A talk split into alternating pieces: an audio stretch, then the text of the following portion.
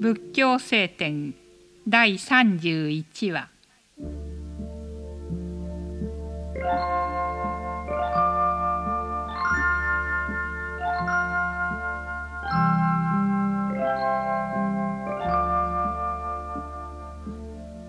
真は人の良い伴侶。知恵は人の良い導き手である。悟りの光を求めて苦しみの闇を免れるようにしなければならない。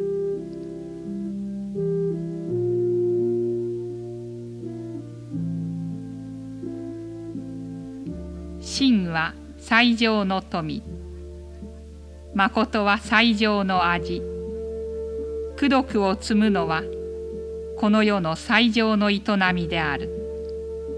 教えの示す通りに身と心とを収めて安らかさを得よ。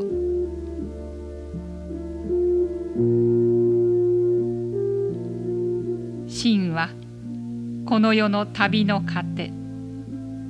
功徳は人の尊い住みか。知恵はこの世の光。正しい思いは夜の守りである。汚れのない人の生活は滅びず欲に打ち勝ってこそ自由の人と言われる。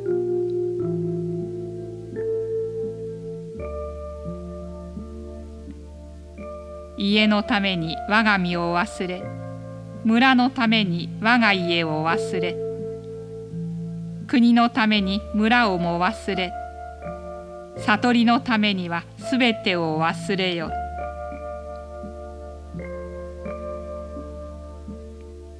物皆移り変わり現れてはまた滅びる